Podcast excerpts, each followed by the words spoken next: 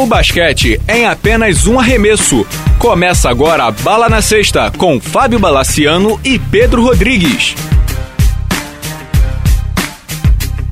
Amigos do Bala na Sexta, tudo bem? Começando mais um podcast, um podcast em ritmo de fim de ano. Pedro Rodrigues e eu estamos aqui para fazer um, um, grande balanço de 2014, mas também para começar dando os parabéns para ele, né, Pedro Rodrigues, para o Kobe Bryant, certo? Certo. Tudo bom, Bala? Tudo, tudo certinho.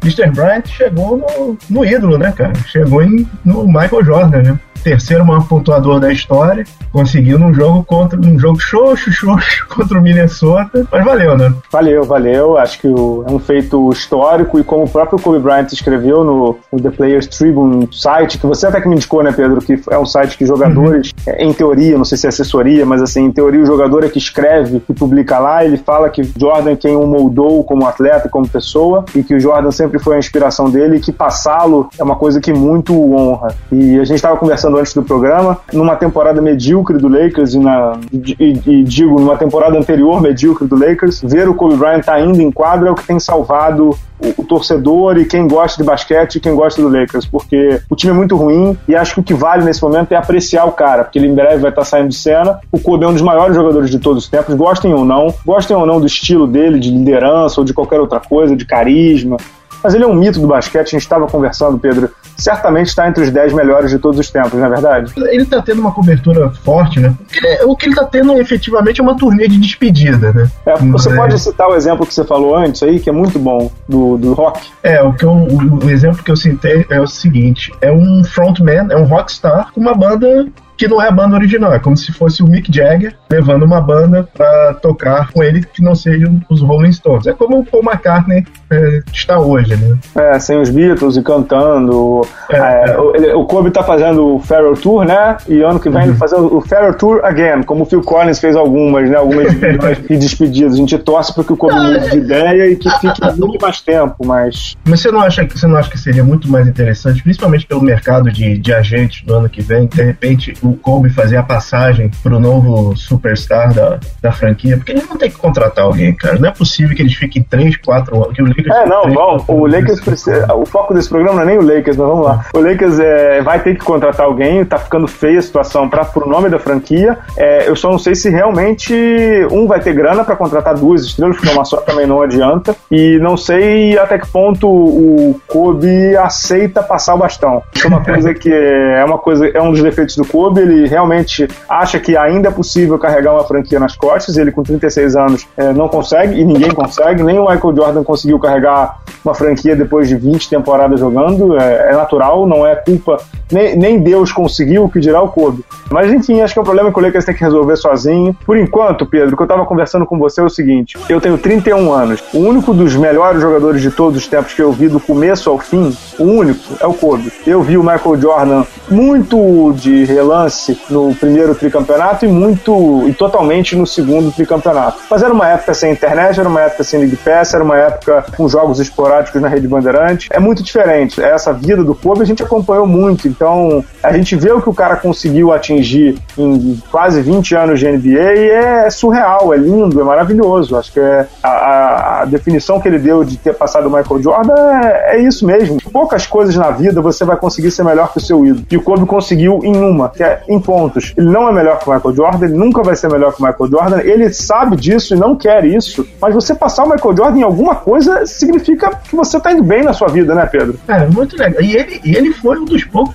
foi, acho que foi o único sobrevivente do, dos futuros Michael Jordan, futuros Jordan, né? Porque todos ficaram pelo caminho, né? Não só foi o único, o único sobrevivente, como foi o único que teve a chancela do cara, né? Pois é, pois é. Eu achei muito impressionante, até comentei isso com meu irmão, que é torcedor do Chicago e, e vai nos ouvir aqui, que normalmente, quando acontecem essas coisas, é nem sempre o cara que está sendo ultrapassado e nem sempre, por exemplo, o Michael Jordan, todo mundo sabe que é o melhor de todos os tempos. Ele não tem por que ficar dando tapinha nas costas de ninguém. Não tem nada que reverenciar ninguém. Dez minutos depois que o Kobe superou o recorde dele, ele enviou uma carta para a Associated Press, óbvio que ele já está preparada, é, mas assim, uma mensagem muito bonita, né, para o Kobe, parabenizando o Kobe, pedindo os próximos passos, ou seja, continuando a desafiar o cara que ele sabe que gosta de ser desafiado. Então, assim, sendo muito claro, a gente não vê o Michael Jordan falando qualquer coisa nesse, desse nível do LeBron. Não, né? com certeza, é verdade. Pelo é. contrário, a única vez que o Michael Jordan se referiu ao LeBron, que eu me lembro, foi para criticar o LeBron. Quando o LeBron uhum. foi para Miami e não permaneceu em. Lembra disso? Que ele falou que na época dele era inimaginável ver o Isaiah Thomas saindo do Detroit, ver o Larry Bird saindo do Boston, ver o, o Magic saindo do Lakers e ele saindo do Chicago para buscar um título. Os Big Boss, como ele mesmo se definiu, jamais sairiam. Ele até deu exemplo, né? Se eu vou sair daqui para jogar no Lakers,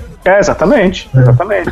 Eu acho a reverência do, do, do, do, Kobe ao Jordan é linda. O respeito que o Jordan tem pelo que o Kobe atingiu é muito lindo. Porque não é só. O Jordan falou isso, não é só o ponto. E não são só os 30 e cacetada mil pontos. São como eles foram conseguidos, né? Porque o Jordan, o, o, a gente tá se alongando aqui no Kobe, mas assim, o Kobe conseguiu 32 mil pontos, 33 mil pontos, com cinco títulos. Com uma temporada surreal de 35 pontos por jogo, levando muitas vezes o Lakers nas costas. Ou seja, seja, não é só encaçapar ponto lá na cestinha, é fazer ponto com um objetivo final. Óbvio que há um exagero, como o Jordan por vezes exagerava também, como o próprio Chamberlain exagerava, mas é o Kobe é um fenômeno do basquete. E é muito bom ver o Kobe jogando, né? É muito bom ver ele jogando, né? Eu acho, eu acho que é muito bom é, é muito, muito bom a gente bom. apreciar os últimos momentos do é. cara. Eu, eu tava bom. até brincando com você, são, vão aproveitando, são os últimos 100 jogos. Olha lá o cara, se ele fizer 11, 11 em 30 de arremesso, dê parabéns pelos 11, porque em breve você não vai ter nem isso, né? É, realmente é um, um, um último dos grandes, assim. Agora, é, é, é, o fim de uma geração, né? É o fim dos 2000, né? Fim dos 2000, fim, fim dos anos 90. Uhum. É, realmente foi um. Ele, ele joga muito, ele joga muito. Joga, joga. É o, é o Jordan cuspido, né, cara? Não tem a menor dúvida. então é isso. Do Kobe é isso. É, eu e Pedro Rodrigues pensamos no, numa retrospectiva de 2014 com 10 tópicos. Um vai falar, citar e falar rapidinho de cada um. O jogo do ano da NBA, o jogo do ano do Nacional e esse tipo de coisa. Vamos começar, Pedro Rodrigues? Bora. É, vamos começar pelo jogo do ano da NBA. Qual que você citou? Cara, eu pensei em três jogos. O primeiro jogo entre Dallas e Spurs, no começo do playoff. Uhum. Pensei em Miami e Pacers no jogo de março, é, depois que passou o tempo, foi o último jogo daqueles dois times. Exato. Aqueles times não existem mais. É verdade. Cara, pra mim o jogo do ano foi o jogo 3 entre Oklahoma City Thunder e San Antonio Spurs, a volta do Serge Ibaka com meia perna. Exato e o Oklahoma levou por 106 a 97. A minha mulher fala que o, termômetro para ver se, que eu, se eu gosto do jogo e se eu vejo o jogo em pé. Esse jogo é do começo ao fim. É, eu vou ficar com o Dallas e Spurs, com a sexta do Vince Carter, né? Uhum. Acho que aquele jogo, para mim, ele resume. A gente falou, né? Aquilo ali é uma clínica de basquete, e aquilo ali é um resumo do que é o basquete. Para minha opinião, é a bola decisiva, é as nuances que houve durante a partida, as trocas de liderança, as trocas de estratégias dentro da partida. É o tipo de jogo que o técnico que perde, mesmo sendo o Popovich, não sabe o que dizer pro seu time, né? Uhum. Porque o time jogou bem, o time de novo fez o que ele deve ter pedido e só não conseguiu fechar. Aquele para mim foi o, um jogaço, cara. Aquele para mim foi um jogaço, uma definição do que é o basquete. Mas o teu também é muito bem escolhido. Eu lembro muito bem desse jogo também. O, o Sérgio Baca, para mim, foi um dos grandes personagens do playoff passado a gente também pensou no melhor jogo do ano nacional. Aí eu fiquei com uma dúvida e vou te perguntar: vale é. também é, jogos de Liga das Américas, Liga Sul-Americana? Vale, né, vale tudo? Lady Gil, então? Vale tudo, só não vale, vale Lady Gil, então, né? Vai. Então vai, qual é o seu jogo nacional? nacional? Tá bom. Cara, pra mim foi a final da, da, da Liga das Américas, um jogo entre o Flamengo e o Tel Aviv. Não, um então Liga quarto, das Américas não, Mundial de Clubes. Um, mundial de Clubes. Um, um, terceiro quarto monstruoso do Jeremy Parr. Uhum. E depois o Benite acabou é, com, com o jogo, fez duas jogadas assim críticas. Sobrenaturais, né? Foram sobrenaturais. É, foram, foram apostas, ele apostou e se deu muito bem, cara. Foi, uhum. pra mim, esse jogo foi impressionante. Ali, ali foi um meio assim, cara, é, eu gosto de basquete. Existe vida uhum. nacional. Eu vou votar em um jogo do Flamengo, mas não vou votar no Mundial. Eu vou votar na final da Liga das Américas entre Flamengo e Pinheiro, que também foi nesse ano, de 2014, do Maracanãzinho. Vou te dizer uma coisa, óbvio, você vai concordar comigo. A atmosfera do Maracanãzinho, para quem é do Rio, não existe nada igual em termos de basquete. Então, o que houve naquele foi um sábado à noite, ou seja, não é um dia muito agradável. Uhum. Oscar estava no ginásio também e eram 10 mil, 12 mil rubro-negros cantando assustadoramente. O Pinheiro jogou muita bola naquele jogo, muita bola.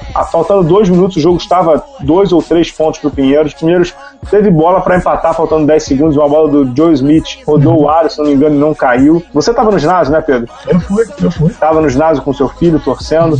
Eu na quadra pro blog, pelo blog. É, aquele jogo, para mim, foi o melhor jogo. O Marcelinho decidiu com uma cesta de três e logo depois o Marquinhos, ou antes, agora não me recordo, fez uma enterrada também, como você falou do Benite, crítica, muito crítica. Foi um jogaço. Aquele sábado foi. Eu, não deveria dizer isso, mas os dois momentos mais legais que eu me vi em quadra esse ano foram no Flamengo. A final da Liga das Américas e a final do Mundial. Engraçado, né? Do, logo do Flamengo.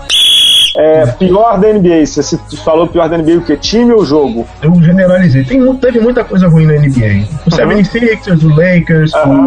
o, o, Donald Sterling. Mas, cara, uhum. pra mim o pior foi o campeonato de enterrado esse ano, cara. É, que eu tava lá em Nova Orleans. Cara, o pra... que, uhum. que, que, foi aquilo, cara? É, foi deprimente, mas o pior momento que eu separei da NBA realmente foi o do Donald Sterling, cara. Acho que aquilo ali é algo deprimente pra história da liga. A NBA conseguiu se sair bem, mas manchou, né, Pedro? Na verdade, são dois incidentes, né? Tem o pior, que é do Donald Sterling, e depois tem o do Danny Ferry, né? É, exatamente. Nossa, exatamente. Então, assim, é. é então, pra, quem não, pra quem não sabe, o Danny Ferry estava contratando os agentes livres, ele tinha feito uma oferta pro Luol Deng, estava fazendo uma conferência com os acionistas do time, com o presidente, dono, e perguntaram o que, que ele achava do Danny Ferry. Ele falou que, palavras dele, entre aspas, o Danny Ferry falou sobre o Luol Deng, foi, abre aspas, o Luol Deng tem um pouco de africano ainda dentro dele, como um defeito né? Aquilo ali foi deprimente, o Danny Ferry teve que ser desligado do time, obviamente, e sabe lá o que vai ser da vida dele no futuro, né? Ele tem um pouco de desempregado na vida dele agora. É, pois é, e com gosto, né? O Danny Ferry mandou é. muito mal. Pior momento do Nacional, Pedro, do basquete nacional. Ah, cara, pra mim foi o cancelamento do jogo do Flamengo, cara. Aquilo ali foi vergonhoso. Seria o primeiro jogo do Flamengo do, da volta depois de jogar no, na NBA o Mundial, né? E o, o Flamengo, na verdade, teve um primeiro jogo que foi com o portão fechado com o Franca e depois teve um jogo cancelado contra o Pinheiros, não é isso? Isso. É, tá bom. Vou ficar com, vou ficar com isso daí. Vale, vale. Eu não me lembrei de nenhum outro grande episódio negativo, não. Eu ia citar alguma coisa ruim do feminino, mas tá bem votado. E o que me espanta nessa história toda de ginásio do Flamengo é que, um, que a diretoria do Flamengo acha que tá tudo bem, que a culpa não é dela. E segundo, que a gente falou aqui no último podcast com o Rafael Plácia de Bauru, que estava aqui, Flamengo Bauru, no dia 13 de janeiro de 2015. Está marcado, Pedro Rodrigues. Adivinha para onde? Pro Tijuca. Tijuca. Um jogo dessa envergadura, o maior jogo do, NBB. Isso é o que é pior, do NBB. É, vamos, vamos passar adiante, vamos. O pior é que eu vou nesse jogo, cara. Eu não vou perder. É lógico, eu também vou, mas é deprimente, né?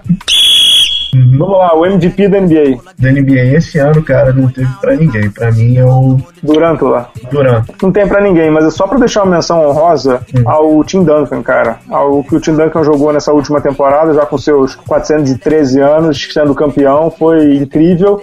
E uma menção honrosa dupla porque ele voltou pra jogar. Eu achei que ele ia se aposentar e voltou pra tentar uhum. fazer o back-to-back, -back, né? É, verdade. Bem lembrado é o MVP do Brasil, o melhor jogador do Brasil que joga no Brasil, né? Pode, pode não ser brasileiro. MVP em terra Brasília, Pedro Rodrigues. Marquinhos. Marquinhos. Marquinhos do Flamengo. Marquinhos do Flamengo. É, não vou votar no Marquinhos. É, as pessoas vão se surpreender com o meu voto, mas eu vou votar no Marcelinho Machado. É, pelo que ele fez pelo Flamengo, tá? É, o Marcelinho Machado foi fundamental na Liga das Américas, ele foi fundamental no título do NBB. E é um cara de 39 anos e que faz muita besteira em quadra, faz muita besteira fora dela, mas ele se mata. Então vai meu voto não por esse ano de 2014, mas pelo conjunto da obra. Que é um cara que merece, é um cara que que. Não sou fã dele, não, não sou nem amigo, nunca falei com ele direito, a não ser em entrevista, não tenho nada a favor nem contra ele. Mas acho que ele, ele com a camisa do Flamengo, ele tem que ser reverenciado, né? Uhum. E o Flamengo foi o time que mais ganhou esse ano, não tem jeito, né? É, voltando um pouco, né? É, um, é, é também um, um, sentimento meio Kobe Bryant, né? A gente tá total. vendo o canto do Sidney, né? É, Exato, é o, total, o final da carreira do Marcelinho. Total, exatamente isso aí para fechar, a surpresa da NBA. Surpresa da NBA. Cara, a surpresa para mim foi o Charlotte ter, ter ido para pro playoff, cara.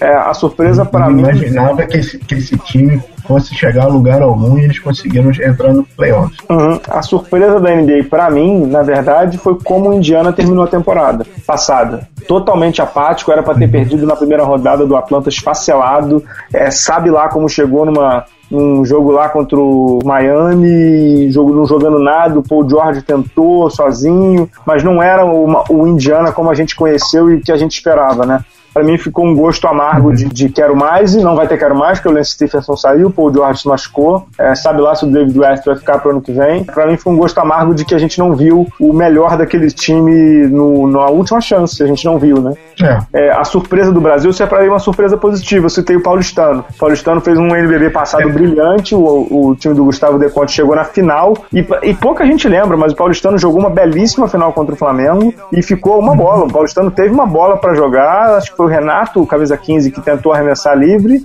é, e não conseguiu a bola, não caiu, mas o Paulistano esteve a uma bola de ser campeão do NBB. É, eu vou, eu vou a surpresa, assim, surpresa Brasil barra NBA, porque a grande surpresa para mim foi o, a escolha do Caboclo, tão alta quanto foi. Uhum. E eu acho que foi uma grande surpresa, né? Espero que foi, foi. ele ganhe minutos, ganhe experiência, que potencial o cara tem, né? Tem, não, tem muito potencial, tomara que ele vá longe.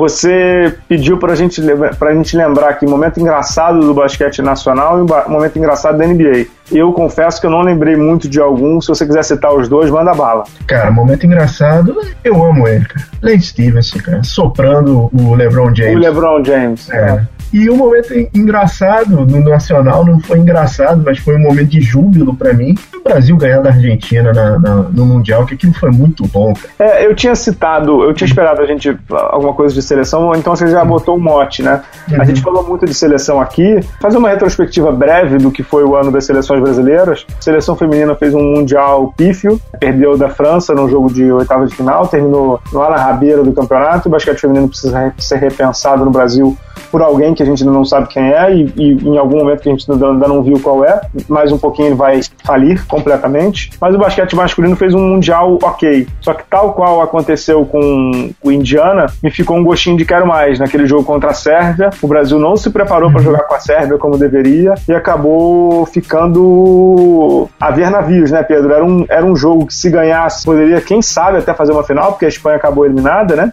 Com um gostinho de quero mais. Né? É, gente quer um lugar de, de, dessa, desse, daquele time. Eles, tavam, eles tiveram momentos brilhantes. Então, o jogo do Raulzinho contra a Argentina foi sensacional, cara. Foi uma coisa assim de dar, dar esperança mesmo. Aí, só para terminar a questão do, da, da retrospectiva, é, tem dois jogadores brasileiros que tiveram muito destaque na NBA esse ano. Foi o Splitter. Sim, e, campeão. Que foi campeão. E o Varejão, né? Uhum. O Varejão, que é o escudeiro hoje, né? Do, o amigo do, do Lebron. de um dos maiores jogadores. É. De qual dos dois, para você, é, é, é, o jogador brasileiro do ano? Ah, o Thiago, não tem a menor dúvida. O Thiago é o primeiro brasileiro campeão da NBA. Acho que o Thiago ele merece todo o júbilo por ter conseguido algo muito difícil. Ser campeão da NBA é, é raríssimo e ele foi o primeiro brasileiro a conseguir. É, eu vou votar no Varejão porque ele foi constantemente o melhor brasileiro, cara. Fazendo o que ele faz, ele fez uma, ele fez uma boa uma boa temporada no começo do naquele time anterior do Clima, fez uma boa, fez uma boa, para mim foi a melhor coisa da seleção. Uhum. E tá, tá, tá se acertando nesse time aí do Clima que tá agora que tá, parece que tá entrando nos eixos, né?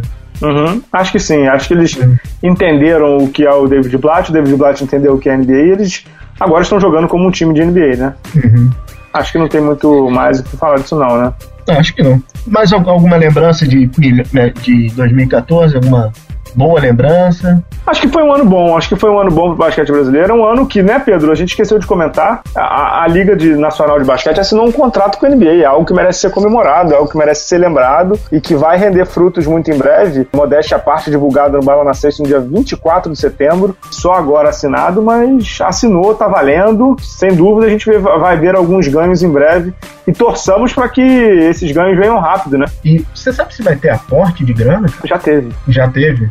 Já teve e vai continuar tendo pelos próximos três anos. Cara, é uma oportunidade única para o esporte. Só poderia acontecer no basquete, só poderia acontecer com essa liga, com a NBA. E com a NBA. É uma situação perfeita para o basquete brasileiro, para a liga americana. É um contrato que a NBA acho, que nunca fez com nenhuma outra liga. Acho, acho, que eles tentaram na China, mas não fizeram. Mas de fato, é, acho que é algo de primeira mesmo. É, e, cara, tomara, tomara que iluminem e daqui a três anos a gente esteja tendo outro tipo de conversa que não seja ginásio fechado, né? Com certeza absoluta. Acho que é isso. É, agradeço mais uma vez a você pelo, pela companhia nesse ano e agradeço ao Amorim pela paciência na edição de sempre. Só queria lembrar a todos que a gente vai ter ainda um programa especial de Natal, falando dos jogos de Natal da NBA. O Pedro Rodrigues vai me servir um panetone daquele da Copenhagen de língua de gato com doce de leite e eu obviamente vou servir o meu mate com limão para ele. E, e é isso, né? A gente vai voltar para falar. Pedro, muito obrigado por tudo esse ano aí. Você é um companheirão, a gente se vê pouco, na verdade se vê muito pouco mesmo, a gente se vê pouquíssimo. Uma vez, né? Acho duas vezes. Acho que uma vez só, né? Uma vez só.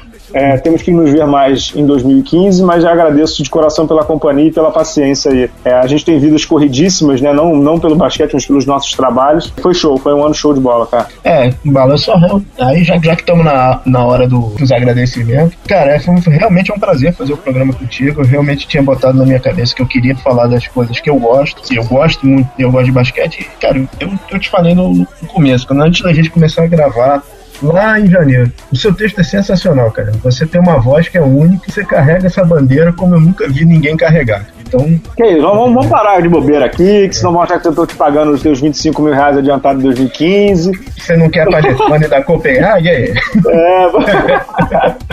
é isso, cara. Obrigado. A gente volta no programa de Natal. Muito obrigado, Pedro Amorim. Muito obrigado, Pedro Rodrigues. A gente volta no programa de Natal. Valeu, Pedro Rodrigues. Valeu, Babo.